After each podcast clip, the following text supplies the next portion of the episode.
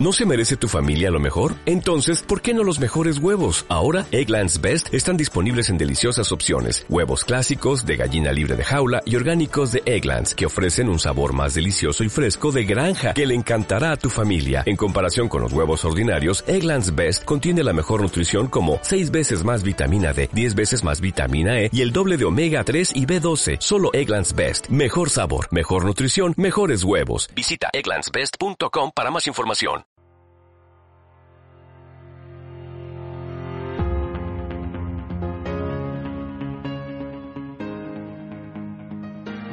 Bienvenido a Inbound Marketing Podcast, un espacio que le ayudará a comprender la manera de realizar marketing para atraer y no interrumpir. Ahora con usted su anfitrión, Rodolfo Buitrago.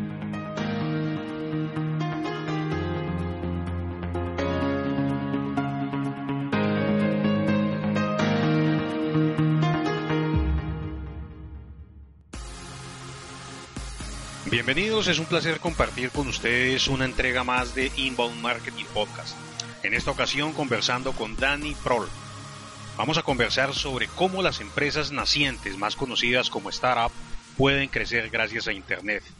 Danny Prol fue reconocido el año anterior por inbound.org como uno de los 22 marketers menores de 22 años de edad que está desarrollando una carrera notable en el marketing a nivel mundial. Dani es un apasionado por el growth hacking, la analítica y desde luego el inbound marketing. Ha colaborado y ha desarrollado en varias startups en España, país donde reside, así como en París. En la actualidad hace parte del equipo de growth hacking y marketing en Platzi. Para quienes no lo saben, Platzi es una de las plataformas de educación en línea más exitosas en habla hispana y Dani actualmente se encuentra terminando sus estudios de periodismo en la Universidad de Navarra, donde es asistente interno y también ayuda a otros estudiantes a desarrollar estrategias de negocios en Internet. Pues bien, espero que este episodio sea de gran ayuda para las personas que lo escuchan y por supuesto los invito a comentar en mi blog o directamente en la plataforma donde lo estén escuchando. Sin más tardar, los dejo con Dani Prol.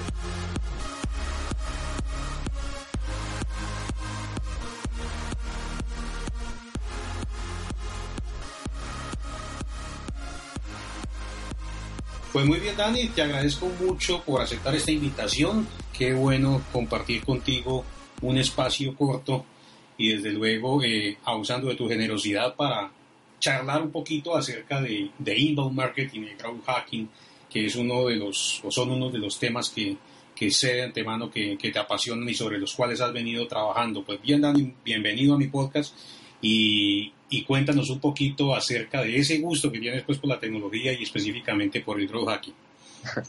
Bueno, Rodolfo, muchas gracias por invitarme. Es un placer estar aquí. Eh, pues eh, mi gusto, mi gusto por la tecnología, yo creo que empieza ya por, por 2013, cuando, cuando conozco realmente el mundo de, de, las empresas de nueva creación, ¿no? que llaman en español y en, en inglés son startups. Y, y lo descubro eh, gracias en parte también a Platzi, y esto no es condescendencia porque trabajo para ellos ahora, pero cuando entré en Platzi, eh, por entonces mejorándola, yo no sabía nada de programación, no sabía nada de, marketing, no sabía nada de negocios digitales.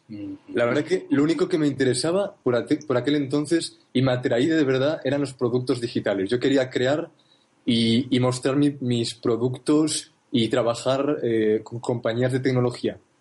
Me gustaba que, lo que leía, lo que estaba, eh, lo que está pasando en la tecnología. Entonces, eh, aunque la universidad sí me enseñaba nociones básicas de, empresa informativa, de, negocios, de modelos de negocios, eh, del modelo Canvas, por ejemplo, yo quise por mi cuenta y sobre todo gracias a, a mejorándola aprendí esto, lo técnico, ¿no? La programación, eh, el frontend, eh, de negocios digitales, aprendí de e-commerce, de outdoor marketing, de canales de pago, etc. Y, también me ha ayudado mucho, la verdad, en mi interés por la tecnología, eh, tomar cursos y programas avanzados de otras universidades. Por ejemplo, yo he tomado workshops de, por ejemplo, de la Universidad de California. me he formado también, porque tengo un espíritu bastante internacional y me gusta mucho viajar. Entonces me interesa mucho el mundo asiático y, y me he formado también en marketing en Asia con, con Yonsei University, por ejemplo, o, y he cursado, pues, eh, por ejemplo, eh, cursos de, y programas de management con Wharton y con ECPAGI en concreto. Incluso veía que, que existen algunos programas con, con la Escuela de Organización Industrial. Exacto, exacto, de analítica web en Madrid. Además, eh, son programas que, eh, con los que recibes un, una acreditación, un diploma, que eso también te sirve para validar el conocimiento. Y además, bueno, pues, pues siempre he tenido yo apetito por aprender. O sea, eh, desde, desde joven me, han interesado muchas cosas y es verdad que, que la tecnología la descubro en, en mi etapa universitaria. Por, también por uno, uno se hace maduro, uno crece y, y empieza a decidir realmente lo que le gusta, lo que le apasiona. Y, a mí me gusta la tecnología, me, empecé, empezó mi interés eso en 2013 y, y mi gusto por, por, esto, por el crecimiento, por el growth, por el marketing técnico, eh, vino, vino por todos estos cursos y programas online que he cursado.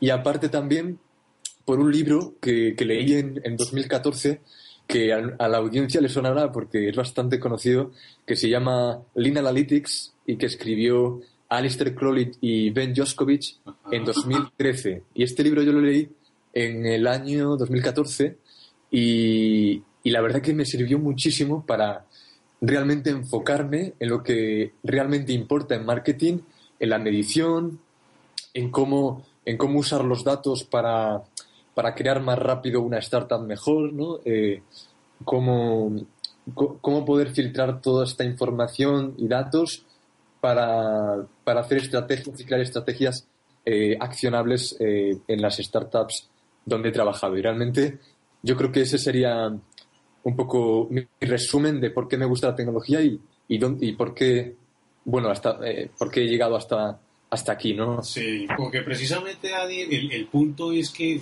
tú sabes hoy en día en Internet la gran cantidad de información y las diferentes áreas. Hoy en día se habla de marketing de afiliados, tenemos el caso de todo lo que marca la analítica web, eh, en fin, las plataformas de e-commerce y demás, y uno dice, bueno, en fin, para cada uno de esos temas se abre un, un mundo de posibilidades en cuanto a profundización, pero en tu caso precisamente fue eh, lo que mencionas, la analítica y el growth hacking como los, los derroteros que seguiste y, que pienso que a la larga son, son el fundamento de todas las estrategias que se puedan eh, plantear a nivel de, inbound marketing, por ejemplo. Entonces, en, ese caso, ¿cómo, ¿cómo, ha sido tu experiencia en, en, en el desarrollo mismo de, de, oportunidades de negocio, de gestión de comunidades? Obviamente, apoyándose y utilizando esas, esas herramientas o esas técnicas de growth hacking. Sí, bueno, yo principalmente puedo hablar de mi experiencia porque es lo que conozco y, y lo que he vivido. Y yo he trabajado hasta ahora en, en, tres startups diferentes, en diferentes campos. Una en el campo, digamos, de del B2C, ¿no? Eh, sí, que puede ser, como puede ser Stuvia, que vende eh, vende eh, apuntes, ¿no? es una comunidad online de ventas de apuntes, ¿no? Y está en Ámsterdam y yo he colaborado con ellos, no en estrategias de growth hacking, en ese caso eran eh, estrategias de, de, paid acquisition, de canales de pago. Ajá. Y, pero también, gracias al growth hacking, lo, lo que me ha enseñado realmente es, eh, y todo lo que he leído y, y, y, la, y los expertos con los que he hablado de growth hacking, es realmente el growth hacking son formas distintas de hacer crecer eh, el negocio con, eh, con un presupuesto eh, muy eh, reducido. Reducido. Sí, o sea, eh, la clave del growth hacking, en mi opinión, eh, porque además no es, no es, más que una, una mentalidad y realmente es una exigencia, a veces una obligación para las startups que comienzan, que comienzan porque no tienen eh, los suficientes recursos para, para gastar en, en, en eh, advertising, ¿no? En, claro, yo creo que ese es, la, ese es el común denominador de, de, de, todos los, los emprendimientos, ¿no? O sea, la idea existe, de pronto el, la intención de los, de los founders está, está ahí plasmada, pero pero la gran limitante es esa, ¿no? es el presupuesto que a veces no se tiene para, para dar a conocer como tal ese proyecto. Y yo creo que ahí es donde el growth hacking tiene un papel importantísimo que a la larga se puede, no sé qué piensas tú, Dani, se puede eh, extrapolar o se puede también aplicar en compañías que ya estén plenamente constituidas y que definitivamente desean optimizar eh, todos sus recursos y todo su, digamos, su arsenal publicitario. Sí, sí, pero también creo que, sin olvidar realmente eh, el inbound, porque yo creo que el growth hacking, con lo que se, lo que se diferencia de, del inbound básicamente, es que con el, growth hacking estás ejecutando estrategias para los que yo he usado es cortoplacista, o sea, bastantes a corto plazo. Entonces, con el, eh, como puede ser, por ejemplo, te pongo dos ejemplos clarísimos. Eh, la estrategia que siguió Airbnb con los A-B testing eh, de growth hacks, ¿no? Que probó pues dos landing, ¿no? A ver cuál le funcionaba mejor. o, la, o la estrategia de Dropbox, ¿no? Con con la posibilidad de, de ganar más, o sea, de, tener más gigas eh, en tu cuenta si compartías un link, ¿no? De referidos. Pues estas son dos estrategias puntuales de growth hacking que se hacen eh, en un tiempo concreto para ganar más usuarios. Pero las que realmente funcionan de verdad y las que quiero resaltar es el inbound marketing, porque estas sí que son a largo plazo, eh, llevan una estrategia muy pensada, muy eh, como en equipo y que eh, hay un equipo detrás trabajando realmente para, para conseguir eh, éxito, ¿no? Para tener un buen resultado. Dani, ¿tú crees que, que desde esa óptica inbound marketing solamente estaría, digamos, disponible en todo el sentido de la palabra para empresas que tienen un músculo financiero y la capacidad, como tú dices, de llevarlas a mediano y largo plazo? O sea, ¿no recomendarías inbound marketing quizás para una startup? No, no, sí, sí lo recomendaría igual, porque realmente eh, inbound marketing, lo que digo, o sea, tanto es aplicable tanto para las pequeñas como para las grandes, porque la creación de contenido de calidad, eh, las estrategias de email marketing, la analítica web, ¿no? Que si quieres luego entramos, porque es un tema que me parece esencial para ver inbound marketing. Entonces, el growth hacking sí que lo recomendaría solo, y esto eh, creo que es importante solamente para las startups eh, que, no tienen, que no tienen presupuesto suficiente eh, y que tienen que medir el gasto. O sea, realmente los growth hacks se hacen cuando, cuando no, eso, no tienen recursos suficientes para invertir grandes cantidades en, en marketing pagado, ¿no? Entonces, eh, creo que lo que recomiendo es inbound marketing para ambas, tanto para las corporaciones como para las pequeñas empresas o para las startups.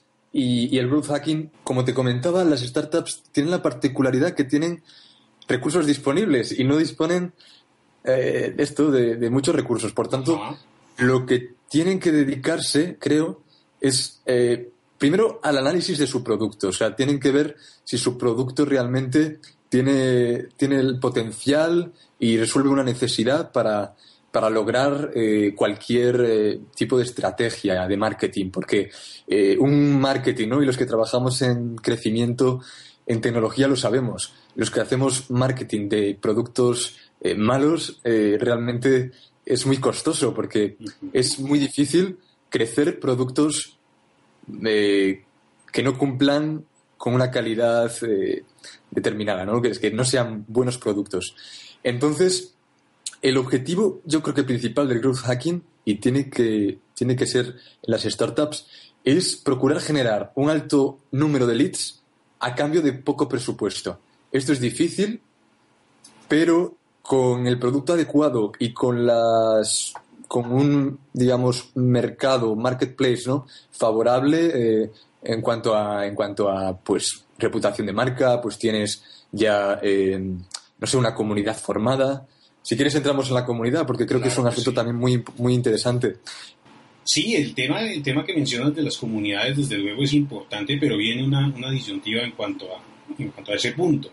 Digamos, para una empresa, para una startup que no tiene comunidad, que mm. justamente no tiene los recursos necesarios, y tiene que enfrentarse obviamente a demostrar o a, romper ese, ese paradigma de, cómo crecer cuál mm. sería ese, ese, ese, camino que podría llegar a seguir, porque una de las preocupaciones a nivel empresarial es justamente esa, ¿no? Es bueno, pero sí, me hablan que a nivel de redes sociales, a nivel de, de, de lista, es recomendable y es más que necesario tener una comunidad, alcanzar una masa crítica, pero muchas de esas empresas no, no tienen, no disponen de ello, o sea, tampoco, por otra parte, em, cuentan con una estructura, digamos, eh, de contenido suficiente para soportar en el tiempo algún tipo de, actividad frecuente.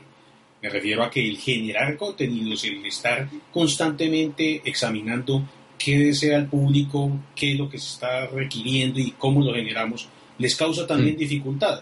No sé si, si, si hayas percibido eso en, en, los proyectos en los cuales has estado y es de verdad cómo conformar ese equipo para que trabaje en función de ese objetivo. Sí, yo te hablo, mira, yo te hablo de Mejorándola y de, de Platzi porque es donde trabajo ahora y sé la historia y también comenzaron de manera eh, muy, muy, digamos, precaria en cuanto a comunidad. No tenían eh, una comunidad poderosa eh, como la que tiene ahora Platzi, ¿no? Entonces, ¿cómo comenzaron? Pues ellos comenzaron básicamente, depende del producto, ¿no? Que tengas, pero ellos venden educación online. Pues la educación online puedes venderla en workshops, puedes eh, pues tener cursos presenciales en una ciudad determinada, eh, donde está tu público potencial, etcétera, ¿no? Entonces, lo que he aprendido de las startups donde he trabajado es que estas comunidades online son esenciales, o sea, son muy importantes eh, para, para, crear esta participación, para involucrar eh, a, otros, a otras personas a que visiten nuestro, nuestra plataforma. En el, caso de, en el caso de Platzi, a involucrar más estudiantes a visitar eh, la plataforma y que estos estudiantes la conozcan, la puedan probar y, se suscriban o, formen parte ya de la comunidad en cursos gratuitos, etcétera. Y además, yo creo que la comunidad solo trae, es que solo trae beneficios. O sea, genera confianza, aumenta tu nivel de reputación de marca y además eh, lo puedes lograr de manera orgánica, o sea, no tienes por qué gastar eh, grandes, grandes cantidades en, eh, en campañas de, de pago.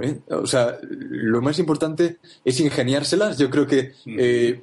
muchas veces los founders y las personas de producto tienen muchísimas habilidades técnicas y, y, conocen comunidades online como pueden ser Inbound.org, Product Hunt, growth hackers, eh, los meetups, eh, las conferencias, muchísimos eh, sitios a los que acudir para poder realmente dar a conocer tu producto y de esa manera empezar a, empezar a crear comunidad que ya te digo, va a ser, yo creo, el, corazón de la empresa y el corazón de los canales de inbound, porque al final el crear vínculo con la marca y crear ese sentido de comunidad, que es, al final la comunidad, yo lo definiría como personas con intereses similares para, para el producto o servicio que estés creando es, es crucial. Desde luego. Pero eso, digamos, limitaría un poco la rapidez de, crecimiento. Se, ¿Te refieres a que solamente por vía orgánica se estaría generando eh, un, crecimiento como tal y no se acudiría en ningún instante a, mecanismos de pago para, para llegar a más personas? ¿Tú crees que de pronto sí, en cierta medida limita eh, a ese crecimiento netamente al, tema orgánico? Sí, o sea, limita, limita porque, porque es que no tienes presupuesto para invertir en, canales de pago, ¿no? Evidentemente, eh, si ya cuentas con, un producto que genere, que, monetice y que tengas ya, eh, pues puedas gastar parte de, tu, de tus ingresos en, en eh, campañas de pago, eh, pues seguramente el retorno sea mayor porque el alcance es también mayor, ¿no? Eh, a través de, de, las redes sociales y de publicidad en redes sociales. Pero el no tener todavía, digamos, el no monetizar no se tiene que limitar porque al final las ideas accionables son pueden ser oportunidades de crecimiento. O sea, el, yo he, conocido, no sé, productos y, founders que se dan a conocer, pues yo no sé, a través de, pues de su propia página, ¿no? O algún as en la manga tienes que tener. Evidentemente, eh, eh, crear de manera orgánica, orgánica no, es, no es lo más eh, sencillo, pero sí que hay miles de casos ahí fuera que, han demostrado que sin, en los inicios, sin dedicar grandes cantidades de, de dinero, pueden, se puede crecer. No, perfecto. Tú has sido de pronto testigo de ese, de ese gran crecimiento y ese gran auge que ha tenido el, el inbound marketing a nivel mundial. Es una, es una metodología que sin lugar a dudas eh, rompe cualquier esquema anteriormente planteado en cuanto a, en cuanto a transmitir un mensaje finalmente a, un público, que es lo que hoy en día las marcas siempre han querido. Pero, ¿tú consideras que de pronto el, el el medio como tal, está preparado o estaría preparado hoy en día para hacer una apropiación, digamos, más efectiva de, del inbound marketing? Bueno, yo creo que efectivamente la industria ha evolucionado mucho. Eh, tenemos muchos canales, pero, pero vuelvo, es que vuelvo al tema de la, de la analítica. Yo creo que por muchas eh, ideas, muchas eh, canales que tengas, si no tienes, si no sabes medir, o sea, si no eh, tienes en cuenta las métricas y en cuál enfocarte, realmente da igual el canal que uses, que no, no generarás un retorno de inversión positivo. Siempre tendrás dificultades, porque entro en la analítica porque me parece fundamental. Las métricas ¿no? que, que verdaderamente importan, ¿no? las métricas accionables y que no son métricas de vanidad. Eh, porque muchos negocios y más eh, hoy en día, ¿no? Que lanzamos, eh, que se lanzan productos a diario, ¿no? se miden, se miden métricas como, no sé, yo he visto, he visto medios de comunicación que todavía seguían por las páginas vistas o, o seguían por, por, por, el tiempo en página, ¿no? O los usuarios activos mensuales. Y, yo creo que que son muchos indicadores o muchas, llamémoslas, métricas que están a la orden del día, ¿no? Están disponibles. Yo creo que mm. todo el mundo ha, visto cómo eh, diferentes herramientas entregan volúmenes exagerados de, datos y, eso es importante lo que, lo que resaltas en este instante, es cómo de toda esa gran cantidad de información extractamos únicamente lo, lo verdaderamente puntual y estratégico para los negocios, ¿no? Definir mm. qué métricas son las que van a incidir directamente en mis resultados, en, el cumplimiento de mis objetivos y creo que lo demás sobra. Exacto, exacto. Y además yo eh, profundizaría más en este tema. O sea, yo creo que hay dos métricas en concreto que son las que importan y las que te tienen que importar si eres una startup o si eres eh, algún servicio que está, que está empezando. La primera yo creo que es adquisición. La adquisición de usuarios eh, y, el, y dentro de la adquisición meto y tiene que ir unido la retención. O sea, si consigues adquirir muchos usuarios y parte de esos usuarios se convierten en, eh, en, en, este, en el caso, por ejemplo, ejemplo de Platzi, pues en estudiantes de pago, ¿no? Pero en el caso de una app, pues, eh, pues en, el, en las apps premium, ¿no? Pues adquieres los usuarios gratis, pues que paguen, eh, no sé, eh, un servicio dentro de la app, ¿no? Entonces creo que estas dos métricas, adquisición y retención, son claves, medirlas bien y, luego medir también el, lifetime value, ¿no? Que, que es el tiempo eh, de valor del cliente que, tienen las empresas para medir exactamente cuánto eh, tiempo eh, dura un cliente y, para esto existen muchas herramientas y, y, muchísima. Google Analytics te puede servir, pero bueno, no sé, existe otras herramientas específicas, ¿no? Y luego, lo que mencionabas, o sea, las startups seguían mucho por estas métricas de vanidad, pero al final del día y al final del, trimestre lo que cuentan, ¿no? Es cuánta gente, o sea, cuánto dinero ingresas, cuánta gente te paga, los leads, las ventas que tengas, ¿no? ¿Cuánto facturas? ¿Cuánto estás realmente? ¿Cuál es tu flujo de caja y cuál es, cuál es el, mm. el, revenue de, tu negocio? Sí, al final esto no es políticamente correcto, ¿no? Que digas, ah.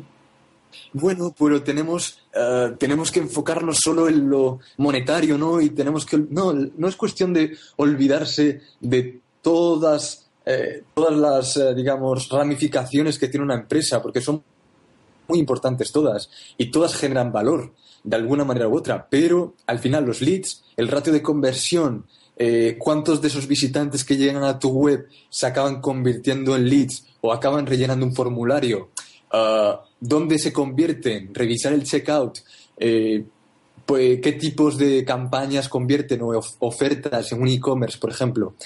Es importante, es importante creo que conozcas a la perfección, o sea, a la perfección estos puntos fuertes de tu empresa y los puntos débiles para mejorar y para, obtener más, más leads, ¿no? Que al final eh, los que se dedican al crecimiento y marketing eh, lo pueden medir y, es lo que se, se ve, ¿no? Y, es lo más eh, lo, que se palpa, ¿no? los leads que consigas, el crecimiento que tengas y dentro de ese crecimiento, claro que hay muchas variables, pero una de las más importantes es la, es la conversión. Yo creo, Dani, que, que en, muchas, en muchas ocasiones se, se tiene algo o se puede, presentir, puede sentir algo de temor en las empresas, sí algo de miedo en relación a adoptar una estrategia como tal de analítica web bien fundamentada, a dedicarle más que todo tiempo a eso que tú dices, a seleccionar muy bien los indicadores, a saber exactamente dónde debo medir. Quizás, y no sé, tú me corriges, si por el tema, si sea debido al tema técnico, ¿no? De pronto nos atemoriza un poquito el, tener que ver con el código y decir, bueno, pero estos, estos códigos de seguimiento, esto dónde lo debo eh, instalar o cómo debe ser el manejo técnico de la situación. Pero yo creo que a la larga vale la pena eh, tardar un poco, pensarlo bien, demorarse en esta etapa donde casi que estamos organizando nuestra estructura de negocios en todas sus dimensiones para que después sea cuestión de, de generar reportes y hacer una interpretación y un análisis ya sobre la mesa, pero eh, desde luego con todos los beneficios de haberlo hecho bien desde un comienzo. Exacto. Además, antes comentábamos lo del growth hacking y tener una persona en el equipo de marketing, eh, por eso también es importante la teoría del growth hacking para, para, este, para estos efectos, porque el growth hacker en principio, o el growth marketer, o el growth lead, en principio, y, y en principio no, seguro, tiene que entender mucho de analítica, tiene que entender mucho de la parte de marketing, de outbound y de inbound, pero eh, tiene que tener también esta, eh, estas nociones eh, bien aprendidas de, analítica, porque al final todas estas estrategias que crees en los canales de outbound y de inbound tienes que medirlas y tienen que ser, tienen que ser muy transparentes. Y, los resultados que presentas a, tus, a tu CEO son, son métricas ¿eh? y, y cuál es el, el, el, Customer Acquisition Cost, ¿no? ¿Cuál es el, eh, sí, el presupuesto que dedicas a, a, Facebook Ads, ¿no? En el mes. Bueno, pues todo esto puedes medirlo mejor si eh, pues tienes una experiencia o tienes eh, nociones y conocimientos de analítica web. Por eso creo que una persona que quiera dedicarse al crecimiento o al marketing online necesita formarse en analítica web, necesita eh, tener eh, el conocimiento y, las habilidades técnicas suficientes para, eh, para ser útil, digamos, en los procesos de, medición, ¿no? Claro que sí. ¿Qué le, qué le recomendarías, Dani, a, una, a una empresa que justamente está enfrentando esta, esta situación, ¿no? Está frente al, hecho de, bueno, necesito tener una presencia eh, en Internet porque va a ser finalmente el canal que voy a utilizar para llegar a más personas. Eh, no tengo el presupuesto y tampoco tengo el tiempo para desplegar una estrategia, digamos, a nivel de, posicionamiento. Eh. ¿Cuáles serían, digamos, tres recomendaciones tuyas para que pueda comenzar y que las pueda implementar de manera inmediata? Es una muy buena pregunta. Yo creo que, yo creo que es necesario.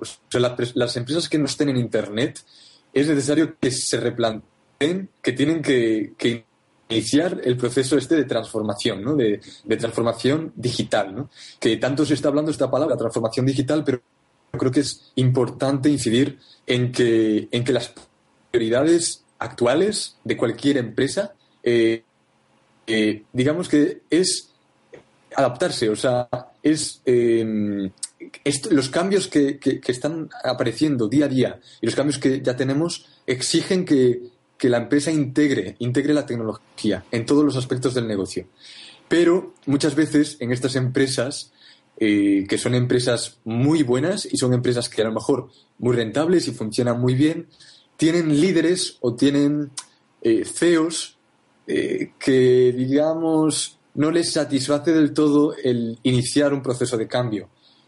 Porque, por, tres motivos. O sea, estos tres puntos que, que, mencionas, o sea, es importante tenerlos en cuenta. Primero, eh, yo creo que es muy importante que, que estas, eh, esta transformación digital parta de, de la, digamos, de, de los ejecutivos. O sea, es necesario bajar el centro de gravedad de la organización, creo, y rediseñar los procesos, digamos, para, para lograr una, una, mejor coordinación entre equipos.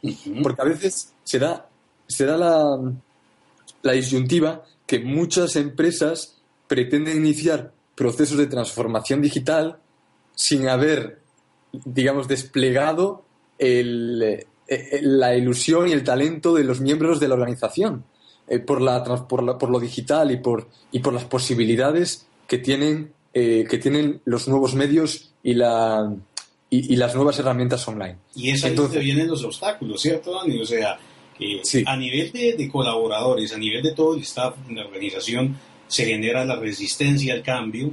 A nivel directivo, desde luego que muchas veces no, no hay una identificación con, este, con este, esta nueva tecnología y con el cambio que se requiere. Y ahí pienso que se detienen los proyectos. Una, nueva, una buena iniciativa de, no sé, pienso yo de, por ejemplo, de implantar un, un, esquema estratégico a nivel de inbound marketing puede quedar mm. limitado por la falta de credibilidad de, gerente o del dueño inclusive de la compañía, pero al mismo tiempo por esos empleados, esos colaboradores que son resistentes y quieren seguir trabajando, el vendedor, por ejemplo, quiere seguir trabajando de la manera como ha venido trabajando durante muchos años.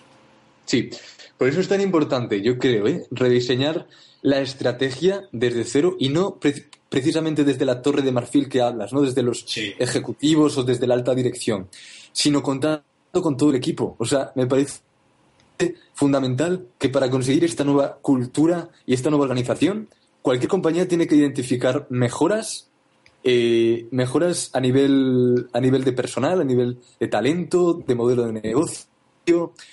Y al final todas estas mejoras eh, tendrán, tendrán un, un efecto eh, directo, yo creo, en el crecimiento de la empresa. Porque si consigues eh, concentrar talento, si consigues que las personas, digamos, eh, vean un mismo objetivo y, vean en el horizonte la misma misión y se la crean y sean creíbles, todas esas, esa estrategia, ¿no? creo que, creo que el, el, horizonte y, los objetivos de la compañía será más fácil cumplirlo. Pero eso sí, lo que tú mencionas, eh, la metodología y la credibilidad de, las organizaciones y de la alta dirección es, clave. O sea, si, si la alta dirección o, las personas encargadas de, de empezar esta, este, este crecimiento o, o, esta digitalización, digámoslo, eh, no son creíbles y no tienen las suficientes eh, no sé, como estrategias coherentes de, iniciarlo, posiblemente el equipo tampoco, tampoco esté dispuesto a, cambiar, ¿no? Porque es, es un proceso, digamos, disruptivo bastante, bastante potente. Claro que sí. Dani, ¿tú qué piensas de, ahora recordando un poco el, tema de, la implementación como tal del inbound marketing? ¿Tú qué piensas de inbound marketing sin plataformas de marketing automation? ¿Es posible de pronto desarrollarlo o necesariamente llegar al punto en el cual se hace eh, indispensable el, adoptar algún tipo de herramienta de, para automatizar el marketing? Sí, bueno, eh, mira, yo, yo, he usado, yo he usado siempre que he trabajado, por ejemplo, en email marketing con, con herramientas de, de, de, automation, ¿no? De marketing automatizado, como puede ser Customer I.O., como puede ser Cas eh, Intercom, o etcétera, ¿no? Y creo que es verdad que estas, estas herramientas son bastante caras, o sea, son herramientas que te pueden costar 500 dólares mensuales, ¿no? Eh, entonces, creo que no es difícil, es difícil acceder a ellas si no cuentas eh, con, con, un presupuesto ya, ¿no? Entonces, pero de todas maneras, yo creo que CMS como, como WordPress tienen ya integrado muchísimas de muchísimas de estas, de estas herramientas como MailChimp, ¿no? En WordPress de, marketing automatizado. Entonces, eh, no necesitas gastar nada para instalar, eh, para crearte una página en WordPress y desarrollar el, el, código ahí, ¿no? Te necesitas tener algún, algún conocimiento de programación eh, consultarlo con algún marketer, con alguna persona que sepa de marketing para ver cómo, cómo puedes mejorar la usabilidad de la página, con alguien de diseño si es posible también, para mejorar conversión. O... Depende del negocio que tengas y el producto. Esto podríamos, podríamos entrar en, en profundidad dependiendo del producto. Pero creo que es posible usar eh, esto, plataformas de, de, de, como CMS para suplir el, el no tener eh, un presupuesto que puedas dedicar a otras eh, plataformas, como decía, como Customer.io, como Intercom, etcétera, ¿no? Eh, entonces, parte mucho también de, de ser, o sea, de tener una estrategia desde el principio y que no sea espontáneo. O sea, que si usas WordPress, conocer muy bien WordPress, asesorarte bien con alguien experto que haya usado, que ha funcionado en WordPress, sin incluir, pues, la caja de, para, para, para, los leads, ¿no? Para que introduzcan un email, etcétera. Eh, ¿Dónde funciona mejor? Si, si aparece, o sea, si instalar, por ejemplo, eh, una, un, eh, pop-up que, bueno, pues sea un poco intrusivo, pero que tenga una buena, una buena conversión. O, bueno, asesorarte bien en los procesos iniciales para que eh, lo que venga sea, sea óptimo, ¿no? Entonces, CMS yo, yo optaría por WordPress ahora mismo y, bueno, si dispones de presupuesto, me, iría a una solución como puede ser, eh, como puede ser, yo qué sé, HubSpot, por ejemplo, Zendesk, eh, pues otras soluciones de pago que realmente te facilitan muchísimo el trabajo y tienes mucho mejor rendimiento. Incluso a nivel de e-commerce también sucede algo similar Hace poco un, amigo me, preguntaba sobre eso y bueno, uno cree que al, comienzo va a requerir una plataforma muy sofisticada de e-commerce, con grandes funcionalidades y demás. Y, yo creo que no, eso que, que, mencionas es bastante importante en el sentido de partir de la necesidad, del análisis real de la necesidad del negocio y saber o entender que en sus primeros eh, pasos, en sus fases iniciales, seguramente, como dices, va a ser suficiente un WordPress con un WooCommerce, va a ser suficiente, qué sé yo, vincular una pasarela de pagos eh, tipo PayPal eh, y poco a poco ir escalando ese proyecto en la medida de los ingresos, de las utilidades que se tengan y desde luego de las funciones que se requieran para desempeñar todo el, todo el trabajo y desarrollar el negocio. No entrar, porque va a ser una preocupación frecuente, no entrar a, dimensionar un, negocio con todo lo que se puede llegar a pensar, porque realmente puede ser muy costoso y ese es el gran temor que a veces tienen las organizaciones. Bueno, yo cómo adopto una plataforma como Marketo, como Eloqua, como HubSpot, si el costo no me da, no me da para, digamos, sostener esa estructura eh, durante mucho tiempo. Y sabemos que, que y no sé si, si, si coincides conmigo en esto, quien, quien da sus primeros pasos o quien se orienta y adopta eh, un esquema de trabajo bajo una metodología como el inbound marketing, eh, lo, lo hace con un compromiso firme y férreo de seguir desarrollando de ahí en adelante su trabajo de esa manera. O sea, no es algo que podemos adoptar de forma temporal, por X o Y razón, y que después abandonamos. Es casi que una cultura de, en, en la forma de hacer mercadeo. Sí, sí, además, Eh, bueno, mencionabas el comercio electrónico. Yo creo que en el comercio electrónico existen muchísimas posibilidades actualmente. Hombre, si cuentas con un equipo de técnico, de programadores, de pues que puedan implementar una plataforma eh, en JavaScript con todas sus funcionalidades, etcétera, por supuesto que puede ser más, eh, digamos, a la larga, pues favorecerá, ¿no? Pero yo creo que eh, lo más importante para un e-commerce o para cualquier eh, esto, eh, producto que, busque un CMS no es tanto el CMS, que también, hombre, no te vayas a, no, montes una tienda online en Tumblr o no montes una tienda online en Blogger, porque posiblemente no tengas las suficientes pues, no sé, la analítica web en, estas plataformas es prácticamente nula, no puedes medirlo, ¿no? Tienes que instalar el, script de Google Analytics y trasladarlo todo allí.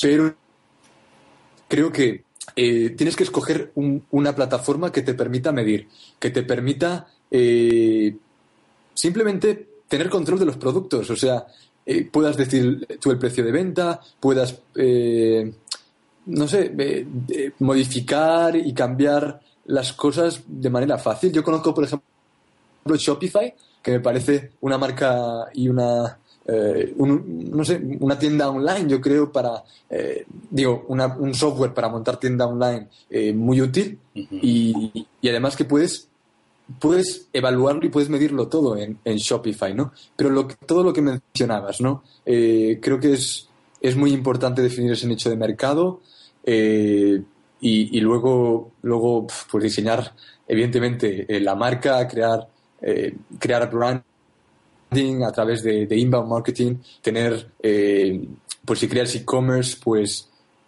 pues elige, elige la plataforma que, mejor te convenga para cada caso.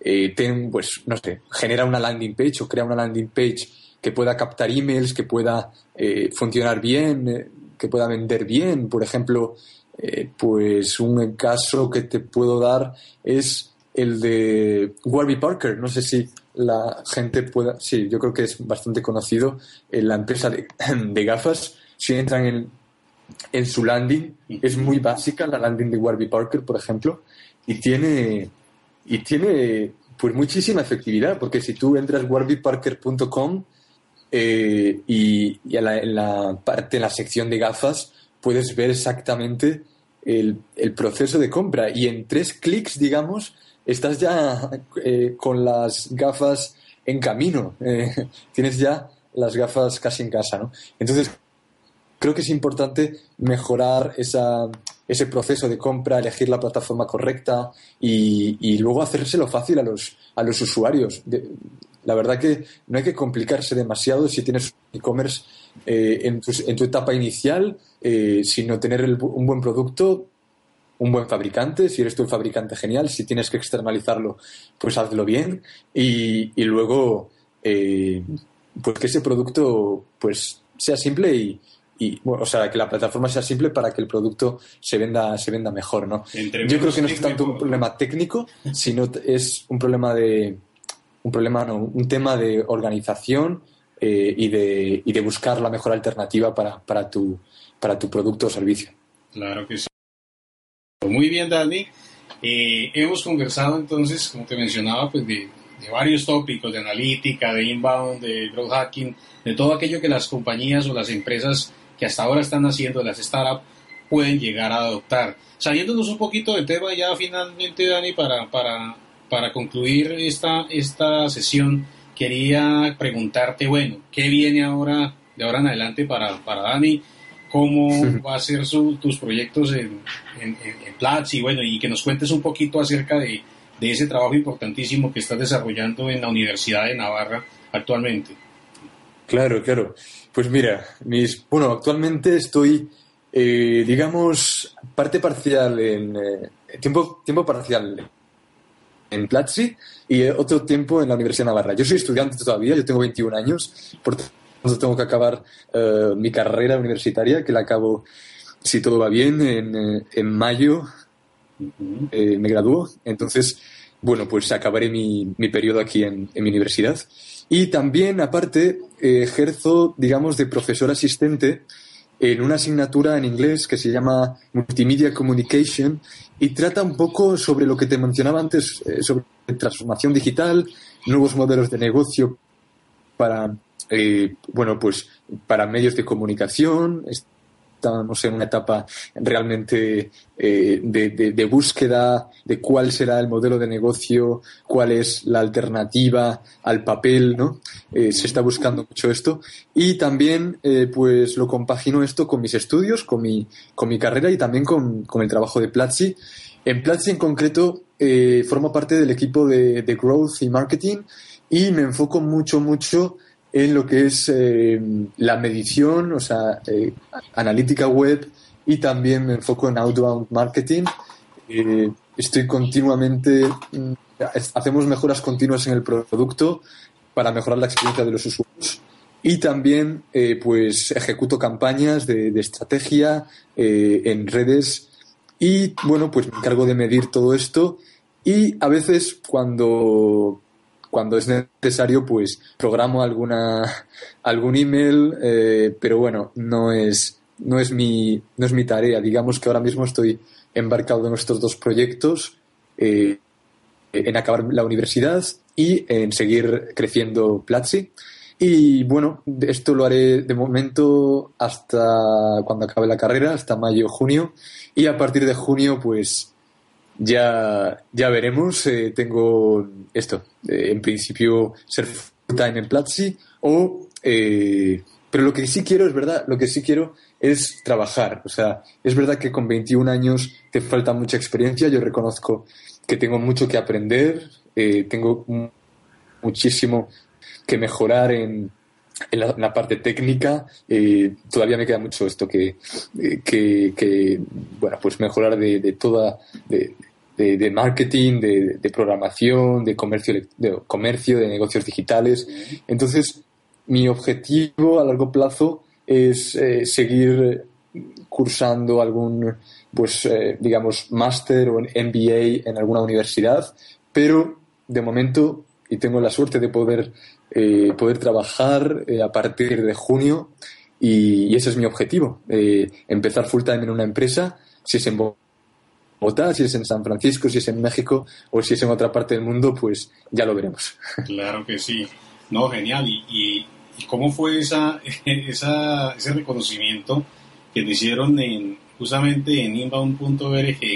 Qué bueno. como uno de los, de los 22 marketers por debajo de 22 años que, que están, digamos, eh, comenzando a, desarrollar un, campo bien interesante. ¿Cómo fue esa, esa experiencia? Sí, sí, sí. Fíjate que este experimento lo, digamos, lo imitan a, Forbes, ¿no? Forbes hace su lista de 20, ¿no? De 20 personas o influyentes en diversas industrias.